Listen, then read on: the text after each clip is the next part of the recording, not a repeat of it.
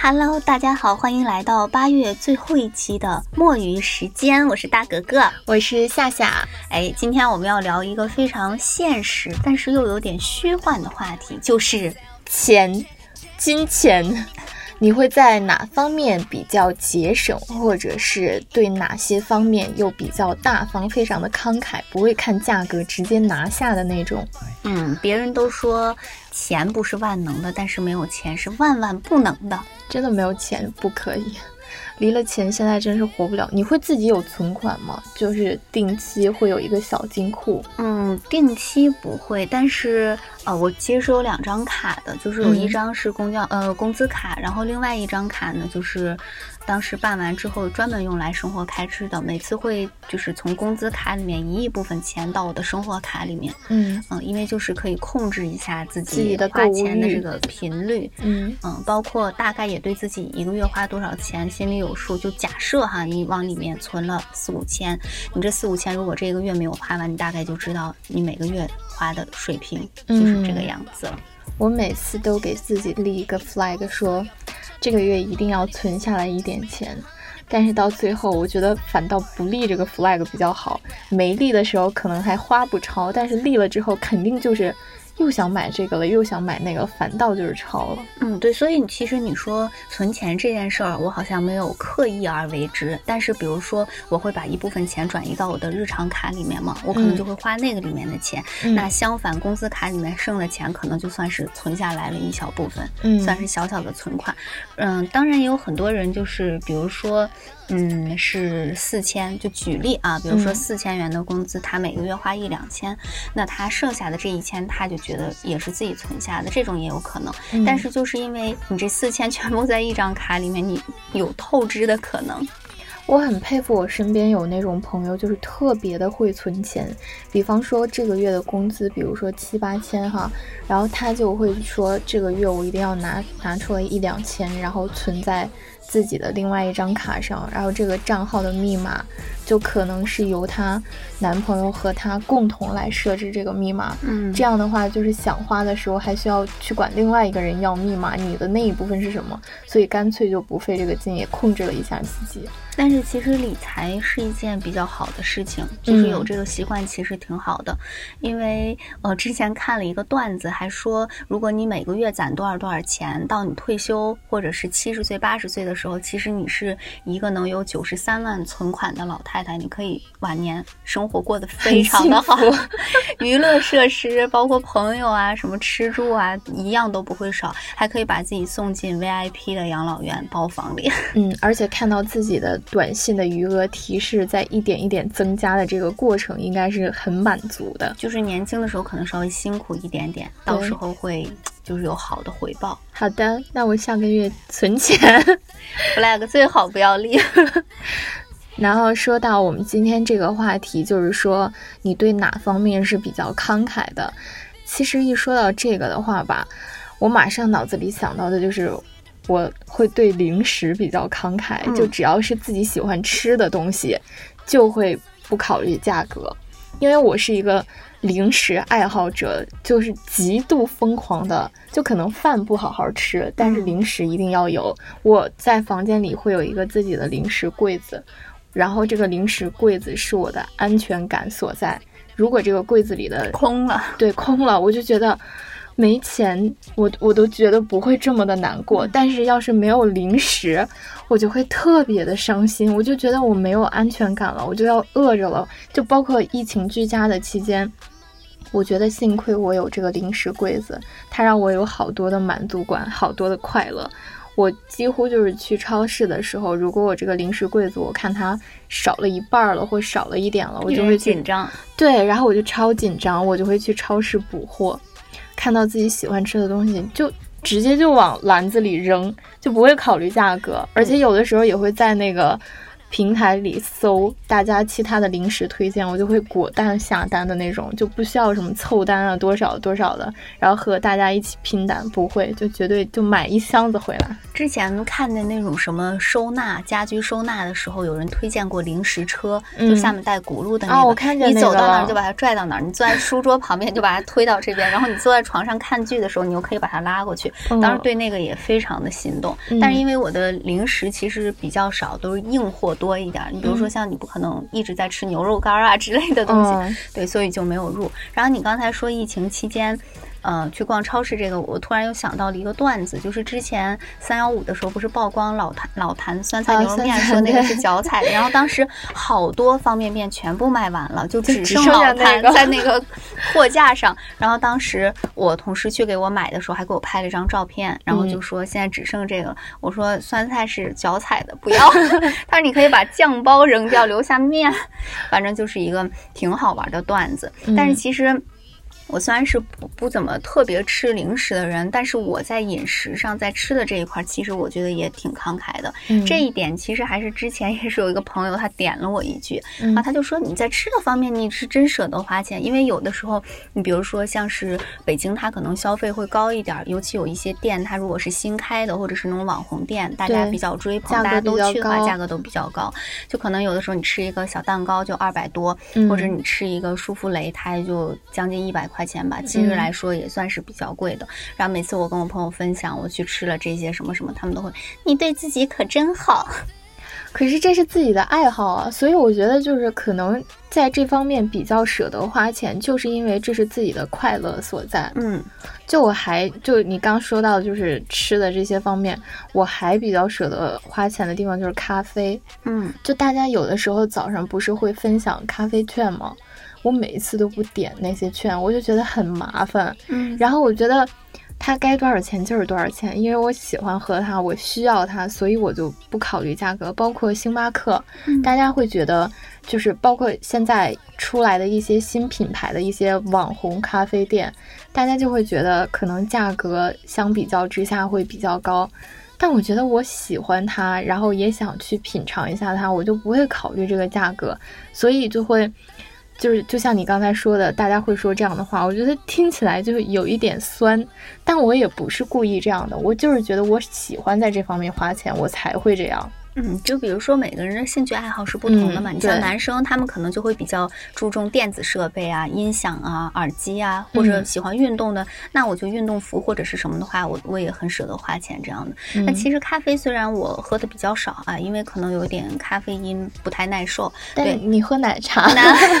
不，但是咖啡其实是一个非常我觉得有点治愈、比较解压的一个过程。比如说你自己在家有一个咖啡机，然后你可以放一个胶囊进去，然后每天早晨。起来第一件事情，你就是冲一杯咖啡，或者是在那个咖啡机旁边弄一下，你就觉得美好的生活，美好的一天就是开精神的开始是一个比较有仪式感的事情。因为我其实有关注一些美食博主，或者是一些呃，就是正常博主，他们的日常生活有的时候就会出现这个片段，我就觉得这个片段是非常生活化、非常真实，让人觉得很安心的一个时刻，所以我觉得也挺好的。而且包括就是会买那种咖啡豆嘛，嗯，你你在选豆子的时候，包括在磨豆子的时候，超级治愈，真的。其实每一个方面，如果你都。就是是会比较注重这个方面的话，你要是真的去研究这个东西，这个东西真的不管大小，它都可能成为一个专业的领域。就像豆子刚才说到的那个，我记得《欢乐颂》里面杨紫演的那个角色，啊对吧？卖咖啡。啊，对，你看，其实豆子有很多的种类，很多的分类。其实如果你要把它研究明白的话，它是可以变成一个职业的。对，所以说就是。如果大家舍得在哪些方面花钱的话，能够把它变成自己的爱好，然后甚至说可以发展成职业的话，也是非常厉害的，就没有必要在乎大家就是说出来的那几句酸话，就是嗯，道不同就不相为谋，就只是我自己的兴趣爱好，你你爱说什么就说什么就好了。别人的评价其实也许没有那么重要，而且你如果对某一个方面特别喜欢的话，它会让你快乐，我觉得这是一件挺好的事儿啊。然后还有另外一个我一想到的就是可能刚才说到的就是吃啊或者什么，可能是物质层面的，啊，精神层面，就是因为我平常特别喜欢弄手账嘛，然后手账类的文具类的东西，就包括笔呀或者是本子，我是。基本上不怎么看价格，就会就很好的。我之前其实最早最早接触手账的时候，入门的时候开始入那个无印良品的东西，当时也是跟我朋友一起去看的。当时就觉得一个本子为什么六十多、七十多？当时是觉得会有一点贵的。但是其实你用了一个下来之后，你会发现它的体验感真的很好。而且你想，你一年的时间，你的这个时光，你所有的日子都记录在这个上面，它会承载你一年的这个记忆，其实是一件非常好的事情。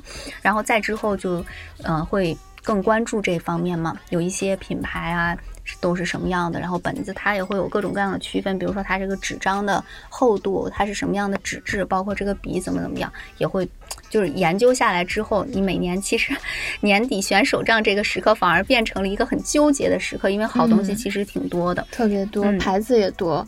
对，而且其实你用完一年下来之后，就像上期的节目里面，我其实也分享了一点点，就是每年你其实跟本子之间也是有一个磨合的，嗯，你会觉得什么样的更适合自己？之前用的可能是一日一夜的，就会觉得很多记不完。后来我会发现 Week 系列的比较适合我，就是没有那么大的压力。因为如果你一直空白页的话，一年下来没几个字儿，也是会有压力的，对，会有一点焦虑。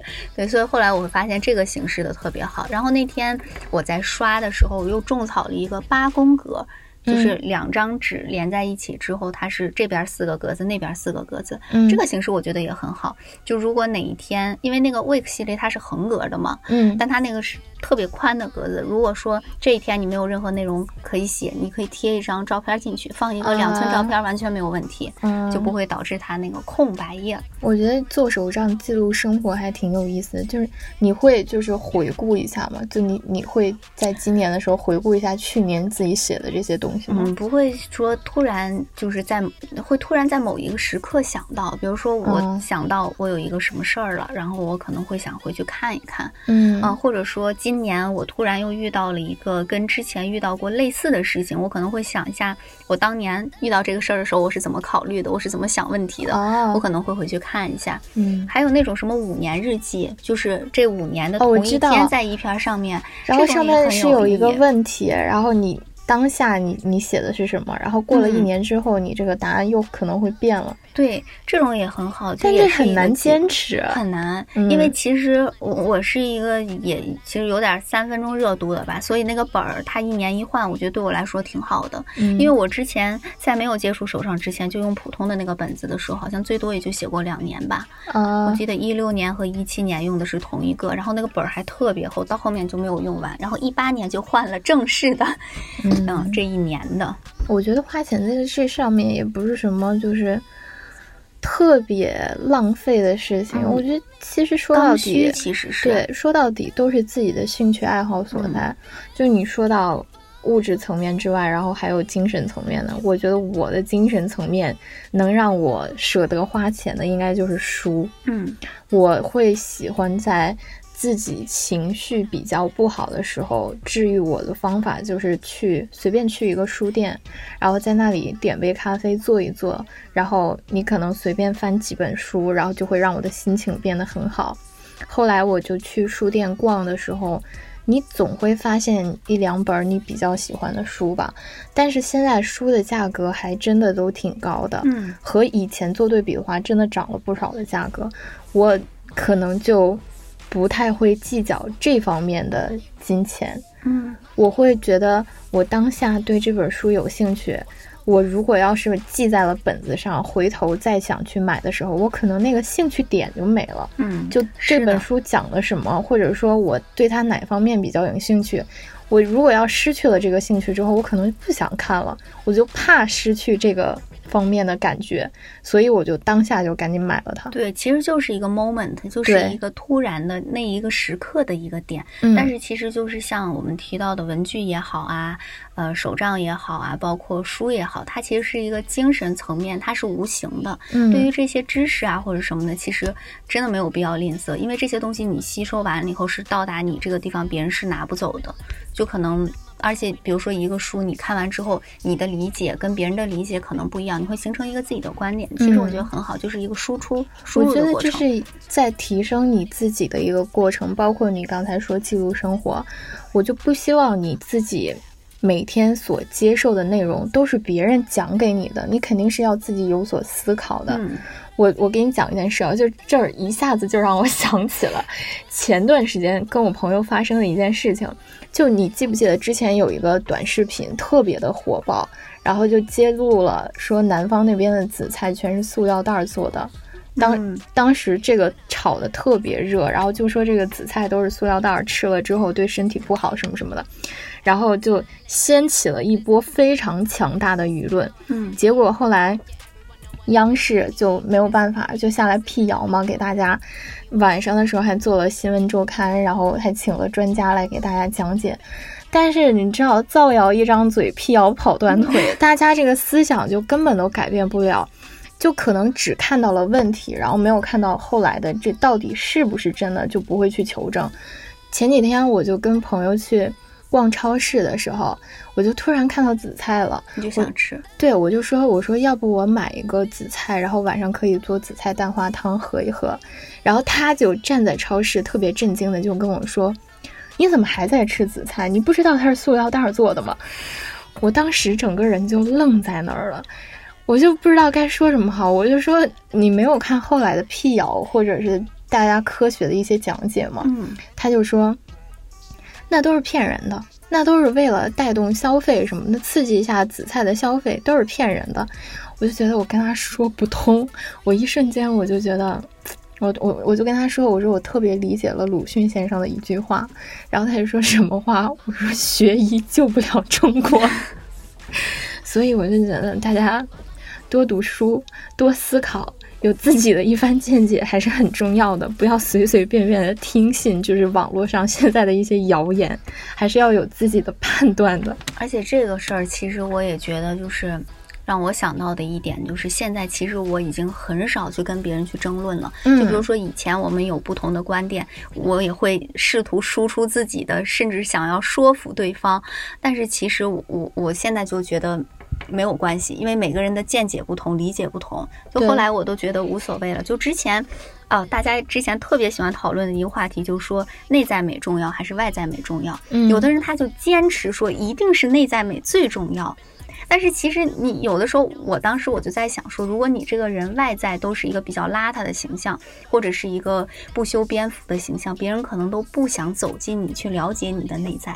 然后对方会说，嗯，你说的这个观点吧，倒也有一些道理，但他还是坚持内在，就是是，就是外在可能是一时的，内在会比较长久。但是外在其实它也是非常重要的一个打分项，这是你绝对不能忽略的一点。就比比如说，你走在街上的时候，为什么你也想多看两眼好看的人？其实就是这个道理。嗯嗯，所以就是有思考还是好的，有自己的想法还是好的，就不要随便听信，就是网上流传的一些谣言，没有经过求证和证实过的一些东西，然后再把它随便的散布出去。我觉得这样不太好。对，或者一件事情的时候，可能。嗯，就比如说某一个新闻事件或者某一个事儿，你点评的时候，你可能也只能搬运，嗯，跟你相似的观点。你觉得什么什么的观点，就像刚才说到的，可能就把网上这段话，因为我认同这个观点，我就把它搬运过来，呃，就就说是怎么怎么样。但是其实你是没有自己的见解的，对，嗯，这个顶多叫转载，这不是原创。而且你不觉得挺可怕的吗？就是你在跟别人聊什么事情的时候，你没有自己的想法。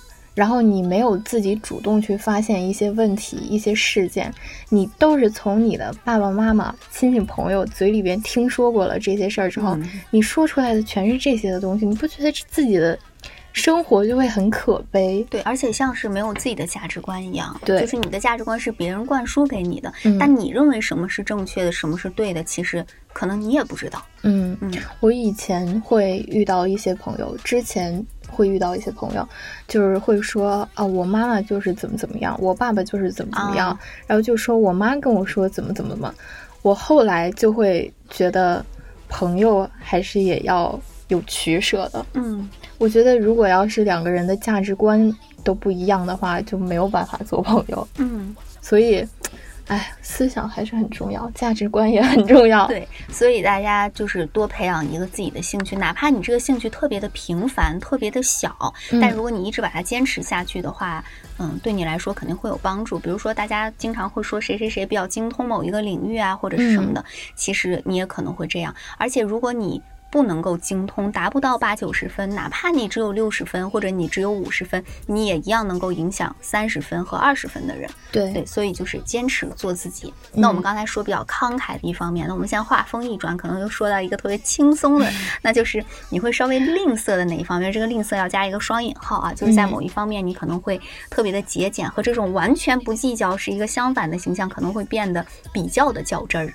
嗯，我觉得一说到这个吧，可能会和自己的经济条件比较有关系。啊，会有，对，就是我今天早上我就发现这一点了，我就自己在那儿感叹，因为之前我买早餐或者觉得不好吃了的时候，我就会直接扔掉它，嗯有有一点浪费啊。但是我觉得不好吃了，我也吃不下，我就没有必要在那儿吃了。但是。由于最近的经济条件状况不太好啊，也是工资导致的。然后我今天早上买了一个酸奶杯，它里面就有一个猕猴桃片儿，嗯它就影响了整个酸奶杯的口感，因为这个猕猴桃特别的酸，我就每吃一口我都是酸掉牙的状态，但是我还在忍，我就说我不能浪费钱，因为它很贵，然后我就忍着这种悲痛把我的早餐吃完了，如果是以前，肯定不会这样。不吃了就果断扔掉了，但现在不行了。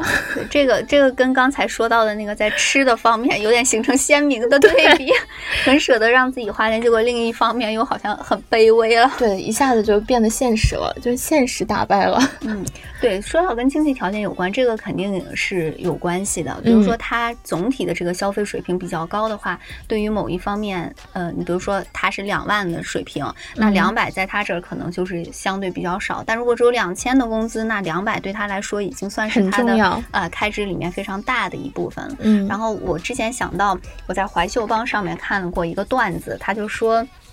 女生这个买衣服包邮这件事情非常的啊重要，就是她可以接受一件衣服一百九十八包邮，但她不能接受这件衣服卖一百八十八，邮费十块。然后她说，女生买包两千块的包可以说买就买，但是二十块的会员必须要借。我就在想到，啊、我好像也是这样的，尤其就是，呃，现在平台特别多嘛，你没有嗯办法在一个平台上面看完所有的剧，嗯听完所有的歌。那你觉得你为了看这部剧开一个会员，然后这个剧结束了，你这个会员又作废，你就觉得哎呀好无聊，所以当时就戒吧。然后，但是我有那种朋友，就是每一个平台的会员他都有。我嗯 我就是你那种朋友，，Mango 你有吗？有真的啊？真的有，因为我觉得会员这件事，我一开始也觉得不太好，就是有点贵。嗯然后所有的都开了的话，确实算下来价格比较贵。嗯但是我后来发现，我要是去管别人借这个东西的话，我就那个观看记录不是可以共享的吗？啊，我就不太喜欢这样，我就觉得它还是我的一个个人隐私，所以我就是还是想拥有自己的这一部分隐私，我看什么就是我看的。哦，这我我无所谓，我就觉得反正哎也不看啥，我就我想想啊，我的芒果会员当时为了看什么综艺，然后是问同事魏魏借的，嗯。嗯，后来我的爱奇艺的账号现在是问我闺蜜借的，然后嗯前段时间我有跟她说，就是我在重温《跑男》嘛，就看了嗯。最新的两季，我就觉得之前的也挺逗的，我有在看。她说啊，我知道你在看，我看到了，就是你刚然后我就说的那个问题我。就很尴尬呀，而且我觉得无所谓，他知道就知道吧。啊，但是还有一个前提，就像像夏夏刚才说的，就隐私的这个事儿，我也不会问那种非常不熟，就比如说我现在急需一个腾讯的账号，他说我有，我就马上问他借，也不会，我也会衡量这个人是不是值得 值得我信任的，就知道无所谓。就像我闺蜜那种跟我关系也特别好，她知道了我就知道吧，无所谓。我我就还介意一点就是。比方说，大家都在看这一部剧，嗯，然后我看到了第三集，但是我的朋友却用我的账号看到了第十五集。等我再重新打开这个账号的时候，我忘了自己看到第几集了，可能是几天后的事儿了。但是他已经看到第十五集了，我就会很着急，然后我也忘了自己看的是哪集，我就要翻过头再去找。这样我就很心烦 啊！而且它共享账号还有一个问题，比如说看一部剧，就像刚才说，你看到第三集，他看到第十集，他这个第十集如果看了一半的话，下次你再点进来浏览记录，还是跳到那儿，停到第十集，对，你还要倒回去看第三集。对，我就。觉得避免这些麻烦，我还是自己充吧。但是其实还有，就年底的时候，就是双十一啊，或者什么大促的时候，大家对这些会员就有一个折扣嘛。微博尤其有的时候啊也很便宜，就说什么年卡只要多少七十八，大家都像疯狂一样，就蹲点儿零点准时开奖。我就嗯，因为我觉得这个对我来说也是能省可以省的部分。嗯，我觉得我我今天仔细想了想。在我这儿，能省则省的东西就是给我们家狗买东西的时候，红豆。对，因为我觉得到我自己的时候，我总会给自己找到一个理由，就是说给自己买东西不要那么对自己好点，对，要对自己好一点，不要那么吝啬。然后，但是每到我要给我的狗买东西的时候，就每个月发了工资之后，我有一个习惯，就是我一定会给我的狗买一些东西。我的狗不是要穿那种小鞋什么的，我就会给它买鞋。然后我就发现最近这个狗鞋的价格是越来越高。你知道我要给它买一双鞋，不是四只，嗯，这这四只鞋就要九十八啊。然后我你再算上运费寄到内蒙古，然后我就在这算钱。我有的时候我都觉得自己好笑，我说给自己买东西的时候从来不计较这些，然后给小动物买东西的时候计较这么多。所以说邮费这点很重要。对。像内蒙古可能就寄到北京没多少钱，然后寄到内蒙古的时候它就加十五。就像很多寄到北京的，它就算在包邮里面了。但是内蒙、新疆、西藏划为偏远地区，嗯，邮费不仅要出，还加倍。然后我就会去跟人家讨价还价。然后我最害怕的就是我妈就给我发微信说，小狗出去玩的时候又把鞋弄掉了，然后我现在又给它重新买。我今天早上还下单了两双鞋，寄回家里。其实这些装备好像是挺贵的，因为之前我有个朋友他养猫，嗯嗯，然后就给猫猫搭那种窝嘛，嗯，然后是那种就点小阁楼那种样子的，然后中间是个圆形的洞，然后它还可以爬那个杆儿啊什么的，包括逗猫的时候的那个棒棒，那个花哨，它喜欢那种不灵不灵、酷酷酷、闪闪闪的那种，那种玩意儿也很很。是一套装备。养小动物真的很贵。我早上除了给它买鞋之外，我还给它买了钙片儿，就因为它年纪大了嘛，然后。那个为了防止它骨质疏松，然后所以就给它买了钙片儿。我就看了一下小动物的钙片，进口的都要五百多。而且动物它也会有自己的一个饮食习惯，有，比如说有的狗狗它就喜欢吃某一个牌子的狗粮，然后另外一个狗狗它可能就喜欢吃什么玉米饼啊、玉米片儿啊什么的，你要去专门给它买这个。我之前就遇到过这个问题。就是他现在，比如说他现在吃的狗粮是三百多块钱的，然后那天那个宠物店就搞活动，有一款新牌子的口粮，狗粮，然后就一百多块钱，我就想着那买了一袋回去让他尝尝呗，发现他不爱，他不爱，然后我这个一百多块钱打水漂，打水漂，然后之后还得再给他买他喜欢的那个牌子，哎呀，我就觉得。